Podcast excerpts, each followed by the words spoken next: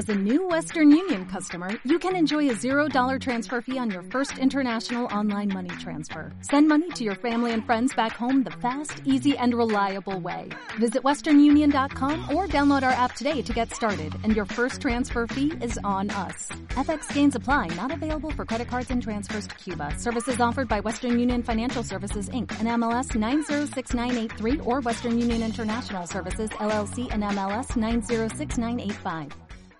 ¿Ha sido usted llamado por Dios? ¿Lo cree? ¿Está seguro? Pues vamos a tratarlo. Capítulo 15 del Evangelio de Juan, versículo 16. Capítulo 15.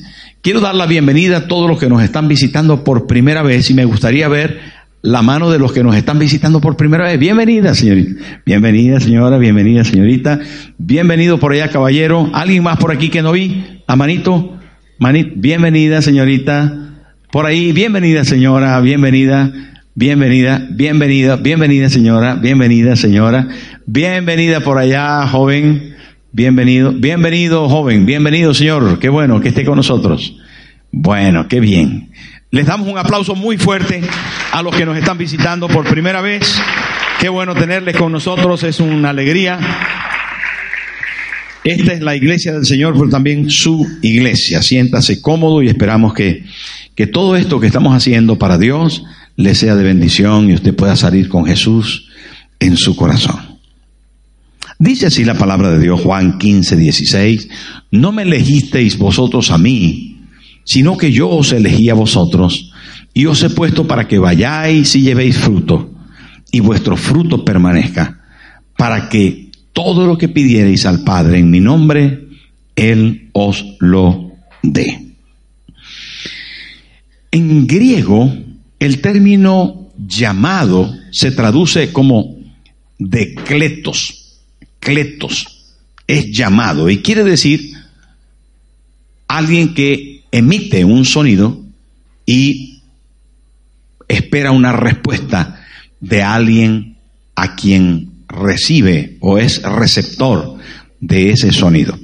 Eh, un llamado en, en, el término griego kletos implica muchas cosas, pero en el término griego que aparece en las escrituras implica a la voz de Dios llamando a una persona. Ven. Simple. Es Dios llamando a alguien. Ven. En el Nuevo Testamento ya el término eh, muta y también se puede aplicar a ese eh, término griego que se llama eclesia, que son los llamados fuera. Eclesia, que por cierto es la misma palabra de iglesia, traduce los llamados fuera. ¿Por qué? Porque la mayoría de las veces nosotros entendemos iglesia como el templo. Y cuando llamamos al templo, lo llamamos iglesia, está mal aplicado, porque esto no es iglesia, sino es templo. Ahora, iglesia somos nosotros. Y nosotros somos, según el griego, eclesia, somos los que hemos sido llamados para estar fuera. ¿Fuera de dónde? De la filosofía mundanal, del mundo, sus pensamientos, sus sentimientos, sus acciones, las formas diferentes que el hombre ha obtenido de buscar a Dios, de estar en Dios, de cumplir la palabra de Dios. Entonces, cuando dice el término los llamados fuera, es porque el pueblo de Dios fueron arrancados de un lugar donde antes estaban, que no correspondía a su identidad y que fueron extraídos. Y el pensamiento del Nuevo Testamento viene de lo que sucedió con la historia de Israel en el Antiguo Testamento. ¿Qué sucedió? Que estando esclavos en Egipto bajo el yugo de Faraón, que estando allí siendo castigados, sometidos, esclavizados, Dios usó a Moisés para que este pueblo que estaba en Egipto cautivo saliera de ese territorio, de ese régimen, de ese gobierno, de ese yugo faraónico a el desierto para ser tratados y entrados en Canaán. No sé si me estoy explicando. Y ese mismo proceso es lo que se da lugar en el Nuevo Testamento. Gente que vive en el mundo y llame ese mundo a esa forma de vivir alejada de Dios, sacado del mundo, los que son sacados fuera, sacados fuera para estar en Dios, ser tratados, abrazar los principios, mandamientos de la palabra de Dios y poder ser testimonio a las naciones sirviendo al Señor. Esos tres episodios los vamos a ver desde el ámbito del llamado. El llamado. Dios llama y llama en primer lugar a salir del pecado. Pero ¿cómo llama? ¿Cómo llama? Llama a estar con Él. No llama ni siquiera a santificarse ni a servirle sino a estar con Él. Esto es muy interesante, hermanos, porque nosotros eh, tenemos una concepción de llamado únicamente al ministerio, pero es la última consecuencia de los llamados de Dios. Es la última consecuencia. La primera, real, es la consecuencia de estar con Él. Dios nos llama a estar con Él. Nos llama a salvación. Entonces, cuando hablamos de eclesia, es Dios llamándonos a salir del mundo, del yugo del diablo, del yugo de la carne, a salir de esa manera de vivir y estar con Él.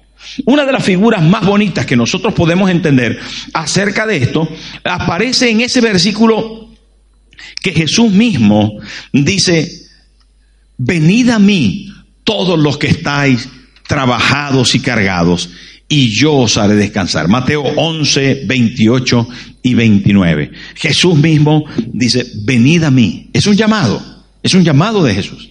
Venid a mí. Ahí aparece en la pantalla. Todos los que estáis trabajados y cargados, y yo os haré descansar. ¿Veis? La primera, el primer llamado no es un llamado para hacer algo en especial, sino para estar con alguien especial. Y ese alguien se llama Jesús. Él nos ama y nos llama porque quiere que estemos con Él. Quiere estar con nosotros. Y es el primer y más importante de todos los llamados que nosotros podamos escuchar. Si no estás con Jesús, los otros llamados y las otras cosas no se pueden dar. Porque la prioridad es Él en todo lo que somos y hacemos. ¿Me entendió? Es vital, de vital importancia que nosotros escuchemos comprendamos que el Señor dice, venid a mí, venid a mí, los que estáis trabajados y cargados. ¿Por qué están cargados? ¿Por qué están trabajados? Porque están viviendo en una atmósfera difícil, de pecado, de adulterio, fornicación, mentira, lascivia, ira, gritería, enojo, enemistades, pleitos. ¿Y cómo, cómo no van a estar cansados? Por supuesto, pero Jesús dice, venid a mí. Y la figura más bonita está en la parábola del Padre, que ve a su Hijo venir y se abalanza sobre él, corre para estar con él. Y esa es la idea más clara al respecto de la parábola y del propósito de Dios, del deseo de Dios de estar con nosotros.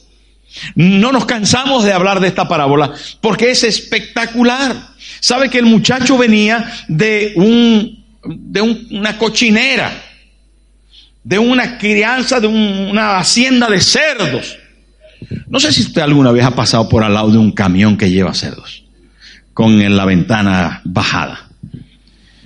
El olor de cerdo es tan penetrante que alguna vez seguramente también ha pasado por alguna calle o algún camino donde hay alguna granja de cerdos cerca es tan penetrante ese olor. Terrible. Imagínese usted que se me acercara la pastora Moreiva oliendo a hacer. Y yo le diera un abrazo.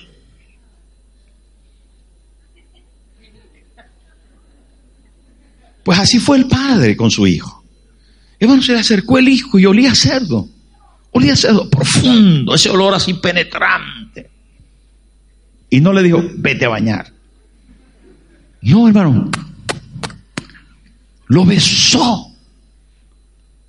Diga conmigo, lo besó. ¿Usted sabe lo que es besar a alguien que huele a cerdo? Tiene que ser, tiene que haber amor, ¿sí o no? Tiene que haber amor. Pero es que el Padre quería estar con él. Y no hay un elemento que podamos entender mejor que el deseo del Padre de estar con su Hijo que se había perdido. Y quiero, y menciono esto, hermano, porque el primer llamado de Dios es venir a mí. Yo quiero estar con vosotros. Venir a mí. El primer llamado que se escucha en la Biblia al respecto de Dios y de sus criaturas perdidas es vengan a mí. El profeta lo dice, a todos los sedientos venir a las aguas y a los que no tienen dinero venir, comprad sin dinero y sin precio. Ese llamado, hermano, venid, venid en pos de mí, venid a mí.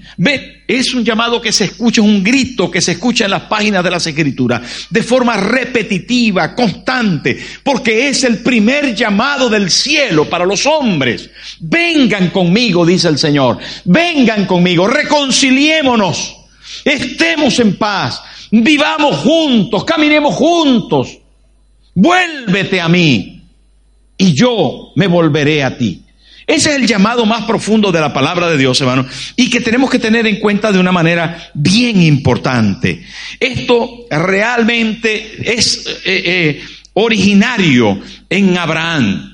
Abraham, hermano, vivía en Ur de los Caldeos. Usted sabe que según la historia reciente, los descubrimientos recientes, Ur de los Caldeos, la antigua Babilonia, Ur de los Caldeos era una de las civilizaciones más adelantadas de aquel tiempo. Ur de los caldeos no solamente tenía adelantos en el aspecto de ganadería, en el aspecto de agricultura, sino también de metales, de la metalurgia. Ellos podían construir artículos especiales, figuras, tallas, que hoy en día se encuentran en el Museo Británico de Londres, por ejemplo. Yo las he visto. He ido al Museo Británico y en el área del antiguo Ur de los Caldeos, allí está exhibido, hermano, en vitrinas, está exhibido artículos espectaculares que hicieron aquellos antiguos. Descubrimientos arqueológicos reales para el día de hoy. Así que Abraham vivía allí y Dios lo llamó. Y cuando hablo de que vivía allí, la palabra registra de que Abraham era riquísimo. ¿Lo queréis leer? Génesis, capítulo 13, versículo 2. Mire lo que dice. ¿Y Abraham era qué? Si uno es rico, ¿cómo será riquísimo? ¿Qué quiere decir riquísimo? Por encima, por encima de los ricos. O sea, si eres rico, está muy bien. Y si eres riquísimo, ya que es más que rico. Mire, y Abraham era riquísimo en ganado, en plata y en oro. Ahora, cuando estaba mencionando que Ur de los Caldeos era una civilización avanzada, quiero decir de que Dios lo llamó de eh, Madrid para ir a Bafuluto. En Gambia, un pueblito que hay cuatro casas y no hay váter una cosa terrible. De allá del adelanto mundial y de la civilización a un lugar terrible. Dios llamó a Abraham y le dijo, Abraham, sal de tu tierra y de tu parentela y de la casa de tu padre a la tierra que yo te mostraré. Y fíjese lo que sucede, Cuando Dios llama, hay algunos inconvenientes que se dan al lugar. Y uno de ellos es en Génesis capítulo 11, versículo 31 y 32, encontramos ahí un conflicto de que viven los que Dios llama. Dice ahí, atención a la escritura, y tomó tarea a Abraham su hijo, y a Lot hijo de Arán, hijo de su hijo, y a Sarai su nuera, mujer de Abraham su hijo, y salió con ellos de Ur de los Caldeos, para ir a la tierra de Canaán y vinieron hasta Arán y se quedaron allí. Mire lo que, lo que le quiero explicar, y es que cuando Dios llama a Abraham, de repente en este pasaje aparece que su, su padre, Taré, toma la iniciativa de dirigir el convoy de los emigrantes.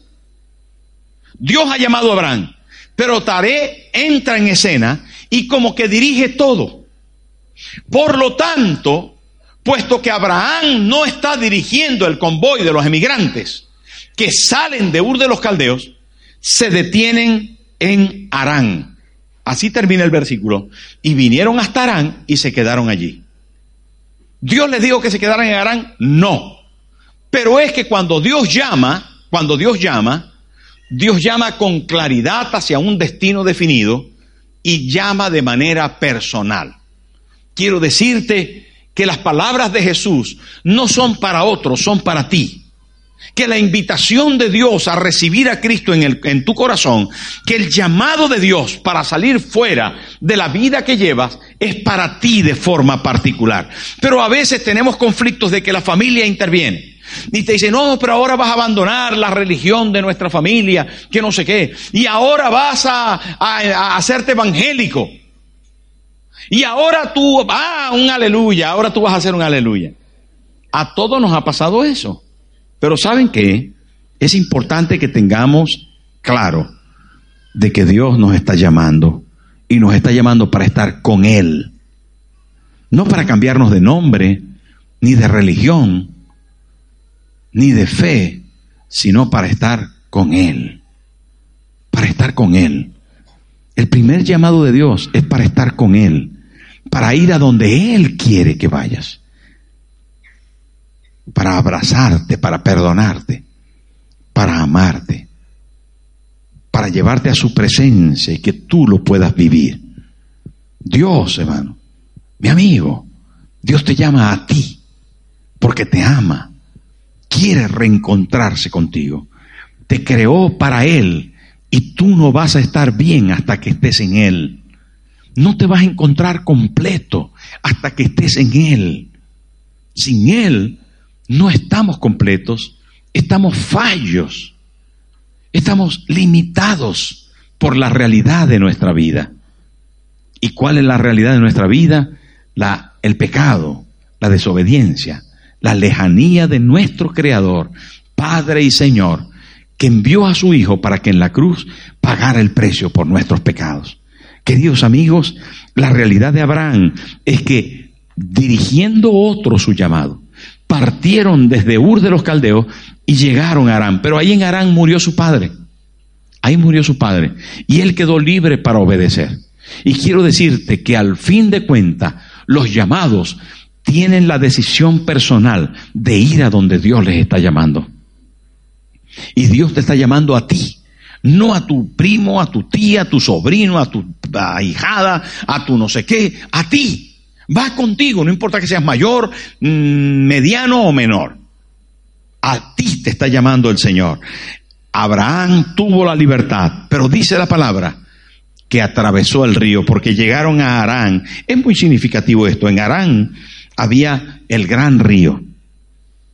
Estaba el gran río allí, frente a ellos el río Tigris, tenían que cruzarlo, era un río importante, imponente, y nunca habían cruzado porque detrás de ese río había desierto. Y ellos eran de la parte de, los caldeos, de Ur de los caldeos. Cuando llegaron a Arán, desde allí, ahí se quedaron porque había que cruzar el río. Y hasta allí era territorio conocido. Hasta allí era la parte segura. Hasta allí era la parte donde ellos tenían control. Pero de allí para allí se perdía el control. Después del río se perdía el control, ya estaba el desierto, ya venía en peligro, ya venía el territorio donde había que depender de Dios. Cuando Dios llama, llega un momento en que tú tienes que cruzar la barrera de lo desconocido y comenzar a caminar en el terreno de la fe donde tú no sabes, no conoces, no dominas, no entiendes, pero si vas de la mano de Dios, vas firme y seguro. Por eso es que la palabra de Dios dice que Abraham se sostuvo como viendo al invisible. Y el camino de la fe no puede ser seguro para ti a menos que vayas de la mano de Dios.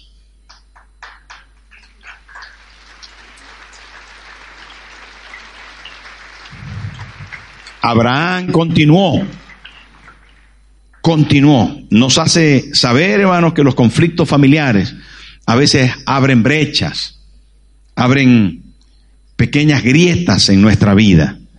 Y no sé si escuchó alguna vez, alguna vez, aquella idea de, del trabajo del enemigo de Dios, que se llama la cuña, la cuña.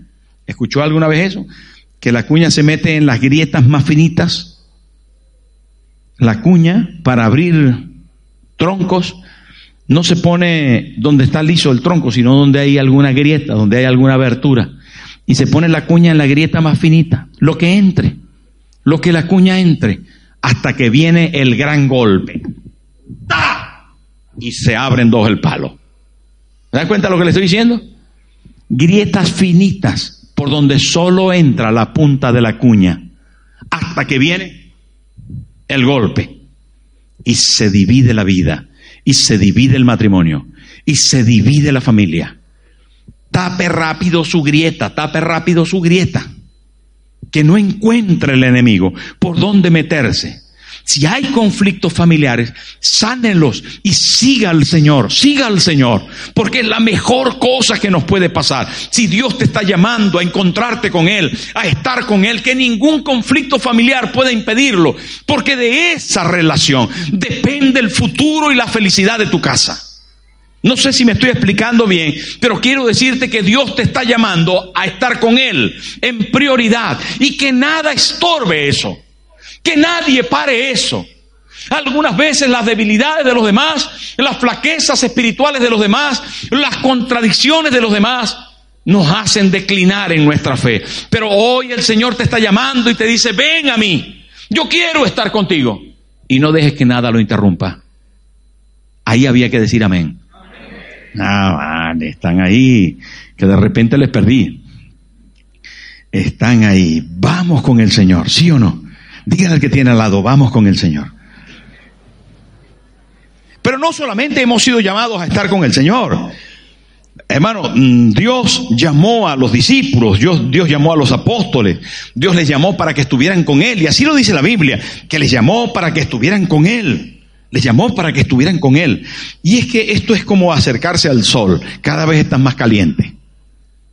Y si te acercas mucho, mucho, mucho, mucho, terminas como achicharrado te quemas vivo, porque es una bola de fuego que, que al final derrite lo que sea. Bueno, pero acercarnos a Dios, acercarnos a Dios también tiene consecuencias. Y el segundo llamado, cuando nos acercamos a Dios, es el llamado a la santidad. Cuando nos acercamos a su presencia, Él nos santifica. Y cuando hablamos de santificados, es nos reserva para Él, nos aparta para Él nos escoge, nos agarra, nos aprieta, nos, nos hacemos una amalgama con Él, porque Él quiere tenernos. Pero cuando nos acercamos a Él, entonces su naturaleza nos contagia, nos bendice, nos abraza. Y es que el segundo llamado es el llamado a la santidad.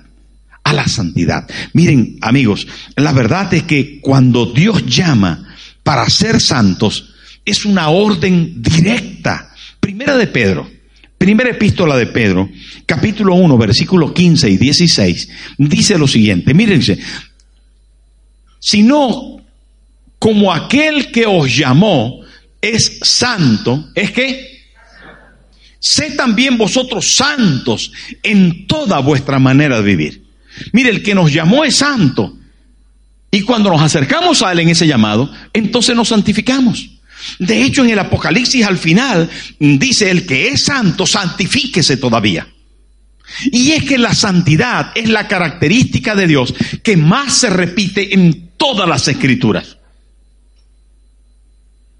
Sin duda alguna, queridos hermanos, la santidad de Dios está de manera permanente en todas las páginas de las escrituras porque se manifiesta como un Dios santo.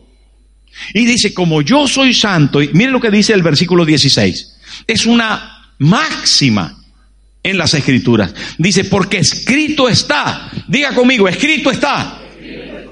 Esto es importante porque es una, eh, una máxima, una escritura repetitiva Ahí mismo el apóstol Pedro está repitiendo esta escritura del Antiguo Testamento y de otros lugares de la Biblia, porque escrito está, sed santos porque yo soy santo. Entonces esto es una orden directa. Bueno, ¿qué quiere decir ser santo? Estar apartado para Dios, saber que le pertenezco, que Él está conmigo y que yo estoy con Él. Eso quiere decir. No piense que, que, un santo es un, un, muñequito que está así, así. No, no es así. Es una persona que decidió estar en Dios. ¿Usted decidió estar en Dios? ¿Estar apartado para Él? ¿De quién es usted? ¿Del mundo, de la carne, del diablo o de Dios? De Dios. Dígalo con fuerza. Con más fuerza. De Dios. Yo soy de Dios. Yo soy de Dios. Dígaselo al que tiene al lado. Ten cuidado que yo soy de Dios. Ah, está muy bien. Sé santos porque yo soy santo, dice el Señor. Es una orden directa, pero también es un destino marcado. Nosotros hemos sido marcados para ser, pertenecer a Dios. Hermano, esa es nuestra vocación, ser santos. Nuestro llamado segundo más importante es ser como Él es. Tenemos el mismo ADN de Dios, y cuando nosotros, hermanos, somos, somos como de quien venimos. Si yo soy de Dios, ¿cómo he de ser? Como Él. ¿O no? Como Él. O, yo me voy a parecer al padre del panadero de la esquina. No, yo me, me pareceré a mi padre. Porque el panadero de la esquina es un buen hombre y trabajador y se levanta muy de mañana, pero yo me parezco a mi padre porque es quien... Si yo soy santo, ¿a quién me, voy a, me estoy pareciendo? Pues a mi Padre. Por eso la Biblia es una orden, dice, sé santos como vuestro Padre es santo.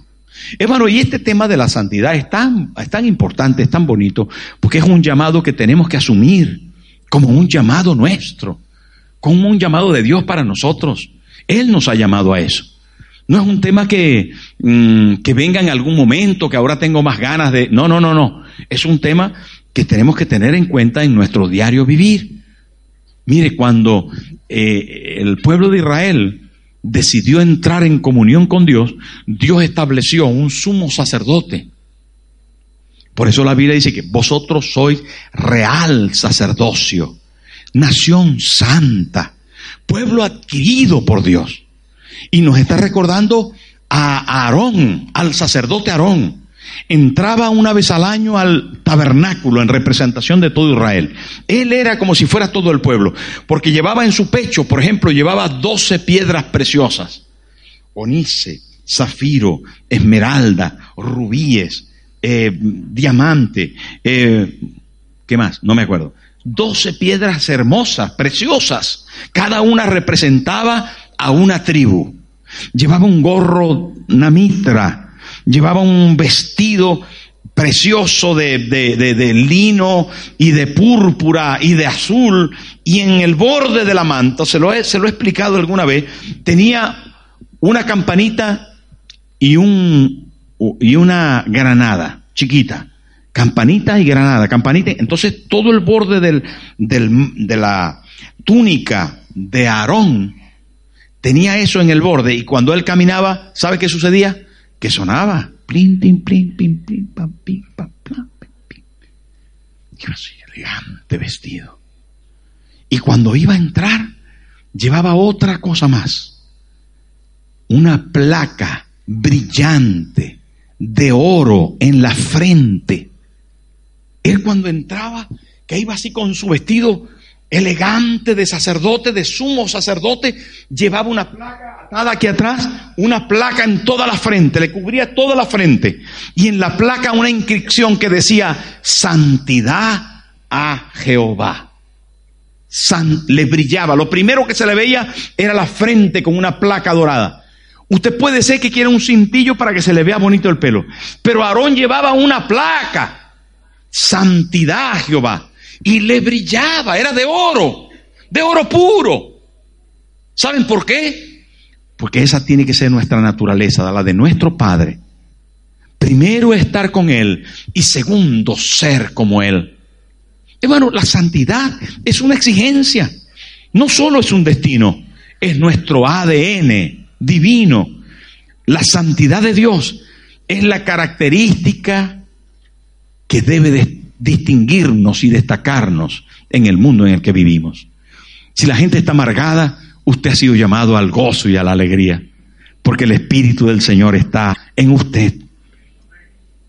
Si usted, eh, hermano, si, si la gente miente, usted no, porque vive para Dios y sabe que de Él depende.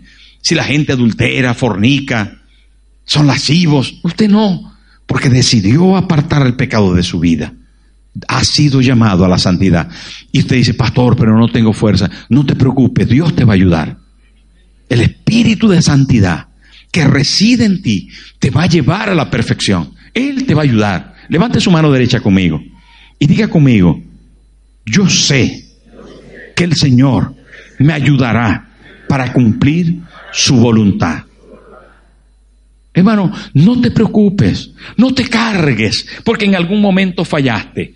Que sepas y tengas la seguridad, la plena seguridad, que mañana será mejor y que vas a vencer en tus batallas.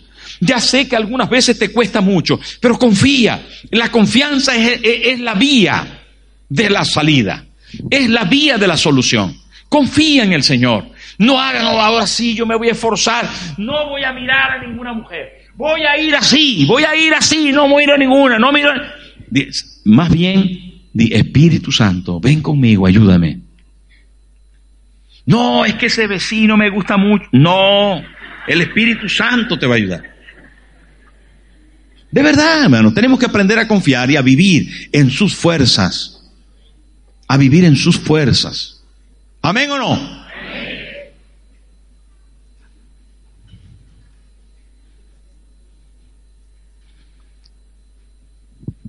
Llamados a ser santos. Llamados a ser santos. Santos en nuestra forma de hablar, de pensar y de actuar santos en nuestras conversaciones, el enemigo buscará la forma de abrir una grieta para dañar tu santidad y usar su técnica de cuña. El diablo buscará la manera de que te ocupes en hablar de los demás, en chismear. Rompe con esas conversaciones. ¿Por qué tienes que conversar de los demás? No hay otros temas que te puedan ocupar, que sean más edificativos, mejores. Y si vas a hablar de alguien, por favor, ocúpate en distinguir valores que sean imitables, bondades, amores, cosas hermosas. No hables de las debilidades de los demás. Es chisme eso. Te daña a ti y daña a quien tú conversas a quien estás comunicando, con quien estás comunicándote, lo que le vas a dañar. Porque estás hablando de cosas que, que, no van a ayudar a nadie. Entonces, mantén seguro y santo tu vocabulario, tus palabras, tus pensamientos, tus acciones. Hermano, pero el último llamado que Dios hace es a servirle. Qué bonito sentir que Dios llamó a la gente que estaban con Él, que habían respondido a su llamado de estar con Él y que procuraron buscar una vida de santidad, les llamó a servirle. Y por ejemplo, cuando estaba con los discípulos, les dijo, venid en pos de mí y os haré pescadores de hombres. Qué bueno esto, ¿verdad? A los profetas muchas veces les dijo, ve y dile a ese pueblo, dile de mi parte mi palabra. A todos los que envíes, le dijo al profeta Jeremías, a todo lo que te envíe irás tú y dirás todo lo que te diga, porque yo estoy contigo para librarte, yo te voy a acompañar, yo voy a ir contigo. Qué hermoso poder pensar, hermano, de que Jesús en su momento más cumbre del ministerio dijo, el Espíritu del Señor está sobre mí, yo estoy con Él, yo soy su Hijo, Él está sobre mí, su Espíritu me ha ungido, me ha llenado, me ha empapado para dar buenas noticias a los pobres, para sanar a los enfermos, para liberar a los, a a los que están cautivos, abrir la puerta de la cárcel a los presos. El Señor está sobre mí para servir, para ayudar a la gente. Ese es el más grande de los llamados, Jesús el Señor.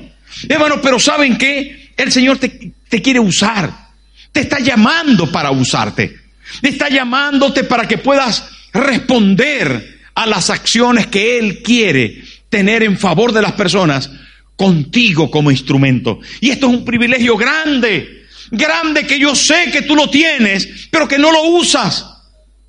Yo sé que cuando te pones en su mano y te dispones a bendecir a alguien, alguna vez dices, no, es que estoy cansado, mejor me voy para mi casa.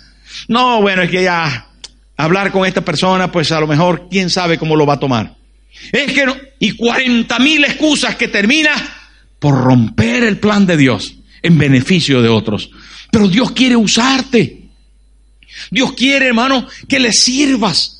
Quiere, quiere que sea su hijo, pero también su instrumento de gloria en favor de otras personas. Y tú a lo mejor me preguntas, pastor, ¿y cómo? ¿Cómo sé que eso está en mi vida? Porque el Señor va a poner una carga en ti por las personas. Vas a estar en el metro y, vas a ver a la gente y vas a pensar, toda esta gente se va al infierno. Están perdidos y yo tengo al Señor.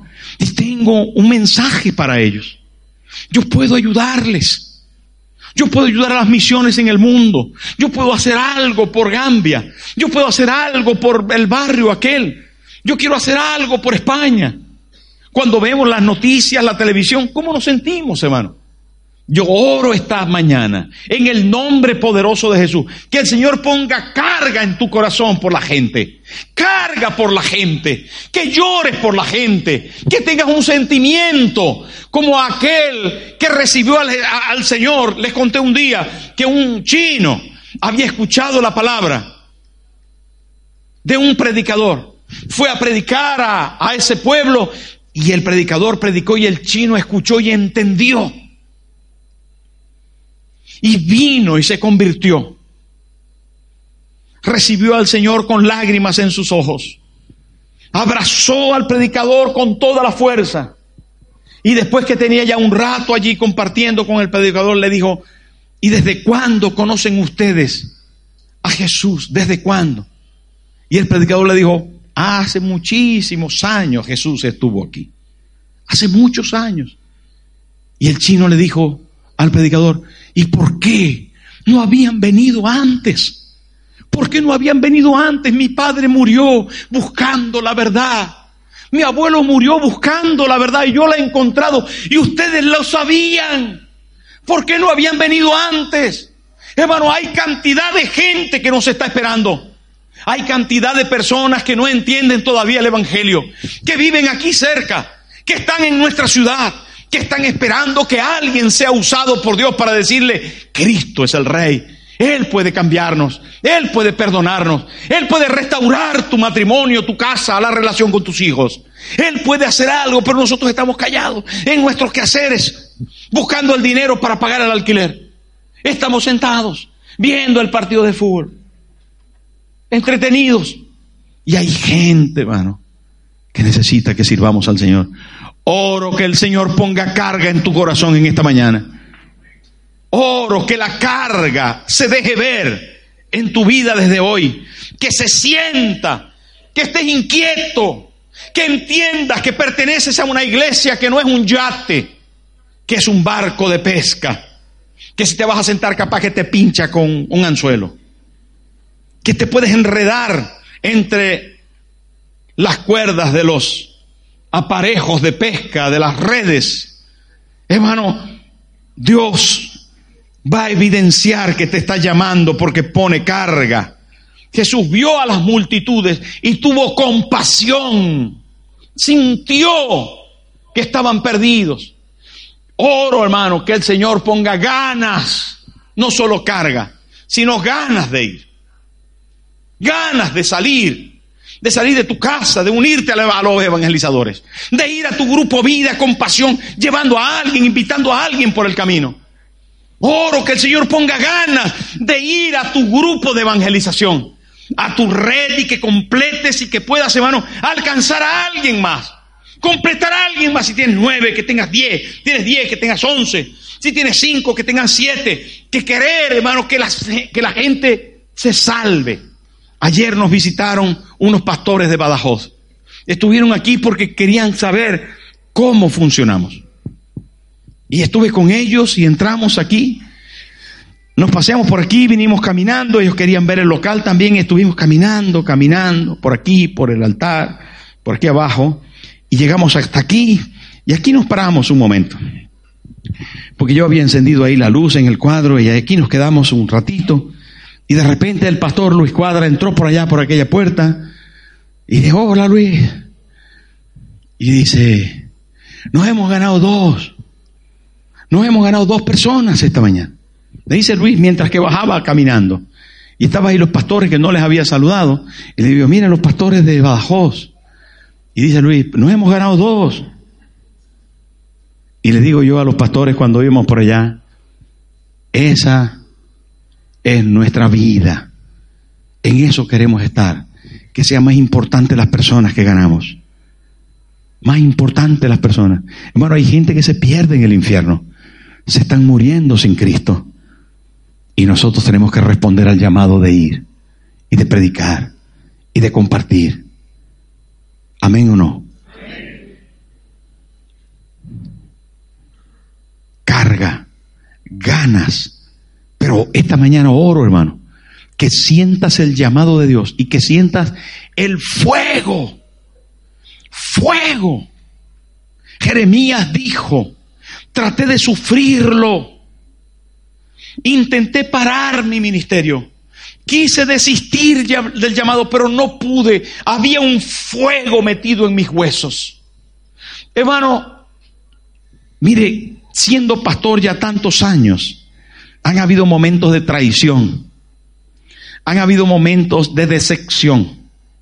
Han habido momentos de mucha frustración, de miedo, de necesidades, de situaciones en más de 30 años de pastor. Ha habido momentos de todo tipo. Y le confieso que han habido momentos en que he querido dejar el ministerio. Pero no puedo no puedo.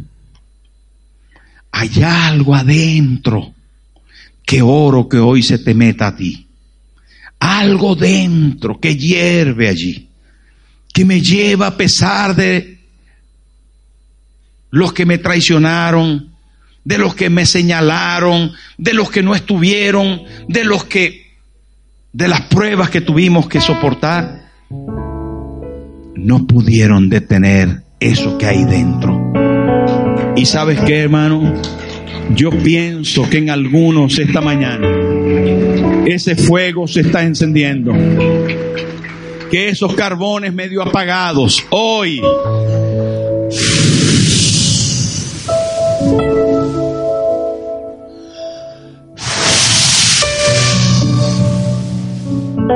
el Espíritu Santo sopla sobre tu vida que el fuego se encienda.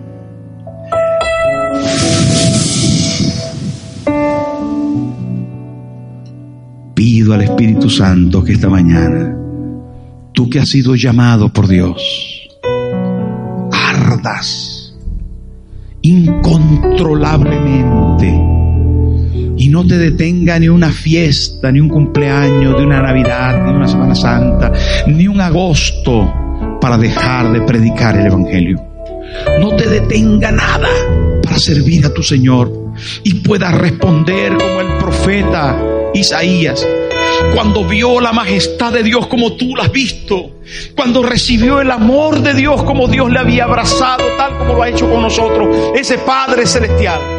Dice, vi al Señor sentado sobre un trono alto y sublime, y sus faldas llenaban el templo, y por encima de él habían querubines y serafines y decían, santo, santo, santo, y los quiciales del templo se estremecieron con la voz del que clamaba, y escuché al Señor que decía, ¿a quién enviaré y quién irá por nosotros? Y dice el profeta, y respondí yo y dije, heme aquí, envíame a mí. Yo quiero ir, yo quiero ir. ¿Quieres tú ir? ¿Quieres responder al llamado de Dios? ¿Quieres ayudar a las personas? ¿Quieres levantarte de una vez y decir al mundo, yo he conocido a Jesús? Le he invitado a mi corazón. Y Él también quiere estar en el tuyo. También quiere estar en tu corazón. Solamente tienes que recibirlo. No cuando me pongan a predicar en el altar. Cuando me inviten a evangelización. Cuando venga el día de misiones. Cuando... Ya, hermano. Esa gente te está esperando en el metro. Esas personas están en la esquina, están sentadas en el parque esperándote. En tu grupo vida hay gente esperándote. Al lado de tu casa, en los vecinos. Enciende la llama de tu barrio, de tu calle, de tu ciudad, de tu mundo. Dios te quiere usar y te está llamando. Te está llamando. ¿Qué respondes?